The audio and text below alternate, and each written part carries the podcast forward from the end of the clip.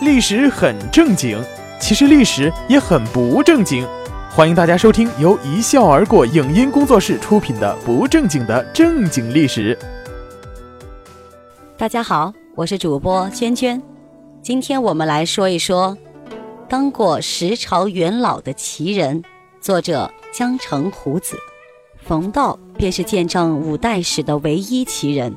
有人称他是十朝元老，官场上的不老翁；有人说他阮积良，中国历史上最臭名昭著的汉奸；有人说他颇懂无为之道，上善若水，悟出了官场上的老子之道；有人说他政绩空空，无所建树，占着茅坑不拉屎；还有人说他个人修为了得，是大圣大智的完人。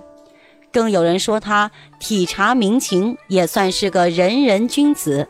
且听我慢慢道来。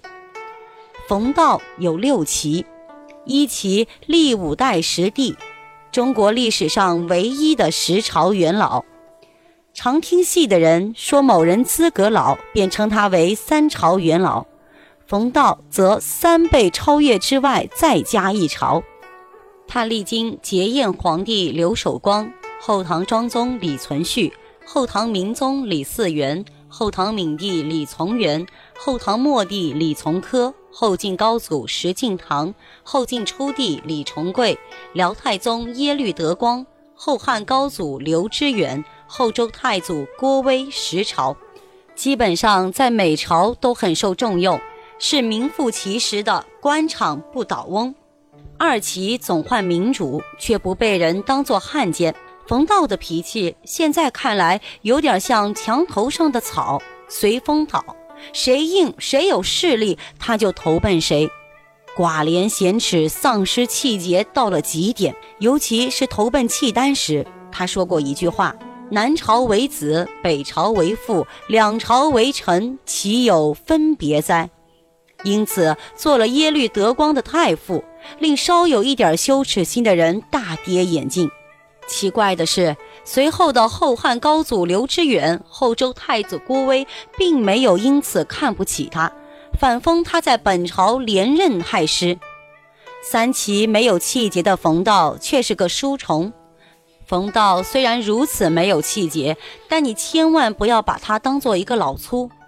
冯道在当时是出了名的书虫，他饱读圣贤之书，几乎到了如饥似渴的地步。他出身低微，祖上有时务农，有时教书，受其影响。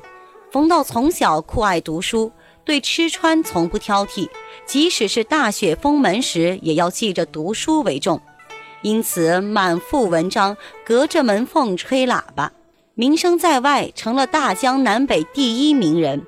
不管是哪朝哪代，都以能聘请到他为官为荣。他在南朝当官时，北朝契丹素闻冯道大名，想偷袭将他抢走，只是由于边境守军严密防备，这才没有得逞。四奇冯道虽无气节，却不是个贪官。别以为冯道奴颜媚骨，必是个鱼肉百姓的贪官污吏，恰恰相反，冯道严于律己，体察民间疾苦，应该是个大大的好人。他的家乡闹饥荒时，冯道不惜将自己家里的财物全部拿出来周济乡亲，而自己却住在茅草屋里。他在家乡替父守孝期间，并没有在乡亲们面前摆官架子，而是亲自下地劳动、上山砍柴，对一些缺乏劳力的人家尽力帮助。南北战乱频仍。冯道从北方逃回，看见被掠夺的中原妇女，心中不忍，就变卖东西将他们赎回，然后派人将他们一一送回家，完全是一副菩萨心肠。更难能可贵的是，冯道还不好女色。当年后唐与后梁交战时，有的武将把抢夺来的美女送给他，冯道就金屋藏娇。找间屋子养着，寻访到他的家后再送回去。他留的遗嘱说，死后希望选择一块无用之地埋葬即可，不要像别人那样嘴里含珠玉下葬，也不用穿豪华的寿衣，用普通的粗席子安葬就行。在对后唐明宗李嗣源进谏时，冯道说：“古贵则恶农，古贱则伤农，这是常理。”臣还记得晋代举人聂夷中的一首诗《商田家诗》：“二月卖新丝，五月跳秋谷。医得眼下疮，剜却心头肉。我愿君王心，化作光明烛，不照绮罗颜。”只照逃亡屋，劝后唐明宗做一代明君。五奇冯道官位之多，可得中国历史之冠。冯道历任中央和地方官职达四十余种之多。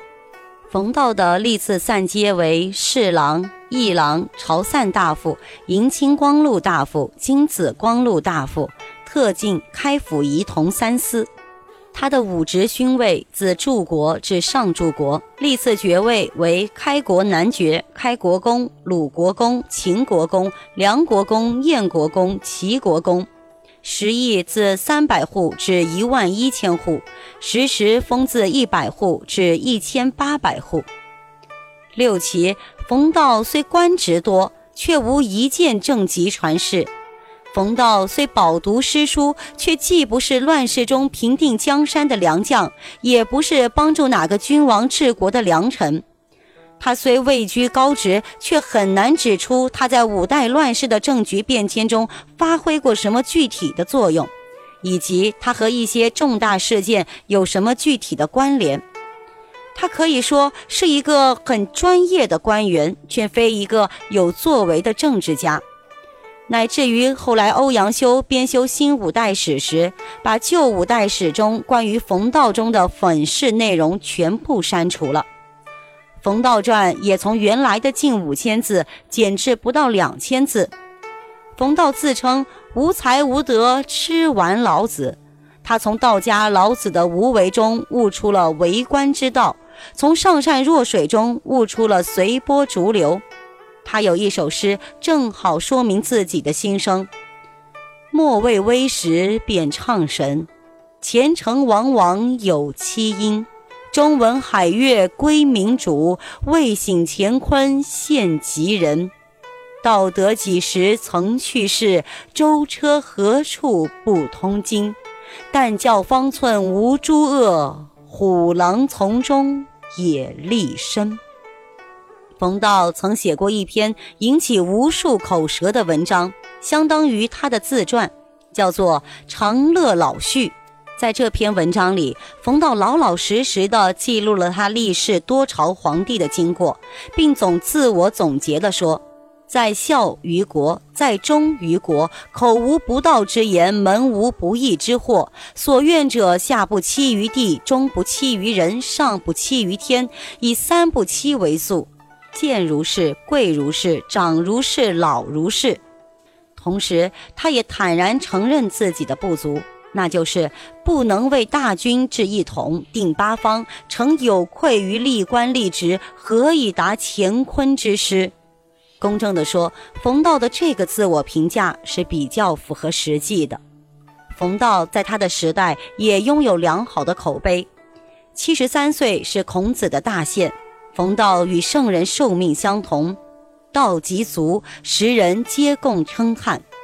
按照在不妨碍他人及社会，并尽可能惠及他人和社会的前提下，让自己活得更幸福、更精彩的这一标准来衡量，冯道生逢乱世，不仅没有命若转蓬，反而能够悠游其间，既有自身的幸福，也使他的同代人受惠，他的人生称得上是完美了。用现代的眼光来看，这是一个十分优秀的公务员。虽然政府首脑换了很多届，却依然努力的恪尽职守。但是，大约在北宋初年，离冯道死后也就半个世纪功夫，后人对他的评价却来了个大转弯。欧阳修骂他不知廉耻，司马光说他是无耻之尤。他们据以评判冯道一生功过是非的证据，并不是冯道出任首相和其他职务期间的政绩，而是他不该事二业，乃至于始主，忠臣不侍二主，烈女不嫁二夫，这是中国儒家的所谓正统纲常，只要违反了它，一律被道德这根标杆挡在了门外。对人物及事件的评判，不是依据客观事实和结果，而是简单用笼统的划入道德的范畴，这是中国人固有的陋习。在古代史家和道学家那里，这种陋习更加强烈。在西方，绝对很少出现过这种忠诚要不要事二主的言论，更不会因为一个官员曾经在几个主子手中任过要职而棒满天下。如果西人也用这种道德标准来评判官员，那岂不是前一任总统下台时，他的内阁成员全都得集体自杀才算是完人？用今天的观点来看，冯道一直是个称职的公务员，他不管政府姓刘、姓周、姓石、姓耶律，只是忠心的恪尽自己的职责。他忠于的不是哪一个主子，而是他所在职位的义务。四川有句俗语叫做。要得公道，打个颠倒。只有实行换位思考，我们才会免去站着说话不腰疼的毛病。遭遇乱世，这已经是一种深沉的不幸。倘若在空谈道德，那是昧着历史的良心，在一本正经的胡言乱语。评价一个人物，不能脱离他当时所处的环境。骑白马的不一定是王子，那带翅膀的也有可能是鸟人。回到他那个时代。五代十国前后不过五十多年，如今看来，这在漫长的历史长河里只是弹指一挥。对于当时的人来说，这却是一段度日如年的煎熬岁月。那时候战争频繁，叛乱成风，在这些走马灯似的更换不停的朝代里，哪个是正统？如今的我们可以勉强把某个政权作为正统，但是当时的人不知道。说让冯道忠君死节，让他为哪个君王忠，为哪个君王死？你看天下大乱了，想忠君保民节，往深山老林一钻，梅妻鹤子念几句歪诗，怀念一下前朝，吟诵一下风月，抒发一下兴亡。你自己倒好，独善其身了，老百姓咋办？你在前朝吃的俸禄，不是从他们身上扒下来的吗？老百姓有难，你拍拍屁股走人，把老百姓扔到火坑里不闻不问，这样的人离冯道真是差远了。除了保护百姓，冯道在长达四十多年的出仕时间里，还做了一件功德无量的大事，那就是坚持不懈的大规模刊印典籍，在五人当国的乱世里，为文化的存亡断续做出了比较大的贡献。君子如万年青草，可以傲霜雪而不可冲栋梁。按照理学家的君子观，冯道绝不是傲霜雪的君子，但是他做栋梁是可以的。他有效忠对象，但不是帝王式，而是百姓式；不是一家一姓的帝王，而是解民于道玄的信念。那么，冯道在官场上如何做到屹立不倒的呢？他依靠的不是两面三刀或者溜须拍马，相反，抛开不忠君这个污点不谈，我们反而会发现他是一个很有操守的人。他不贪财，不好色，有才干，不结党，不树敌，有容人之量，知道进退，关心民生疾苦。作为一个官儿，甚至可以说他的德行是出类拔萃的。所以，以为冯道是靠卑鄙伎俩成功，希望在冯道的经历中咂摸出权谋厚黑之类的东西，是荒唐可笑的。那相当于缘木求鱼。事实上，对于如何在官场上屹立不倒，冯道说过自己的心得，十四个字：但教方寸无诸恶，狼虎从中也立身。感谢大家的收听，这里是一笑而过工作室出品的不正经的正经历史，我是主播娟娟，我们下一期再见。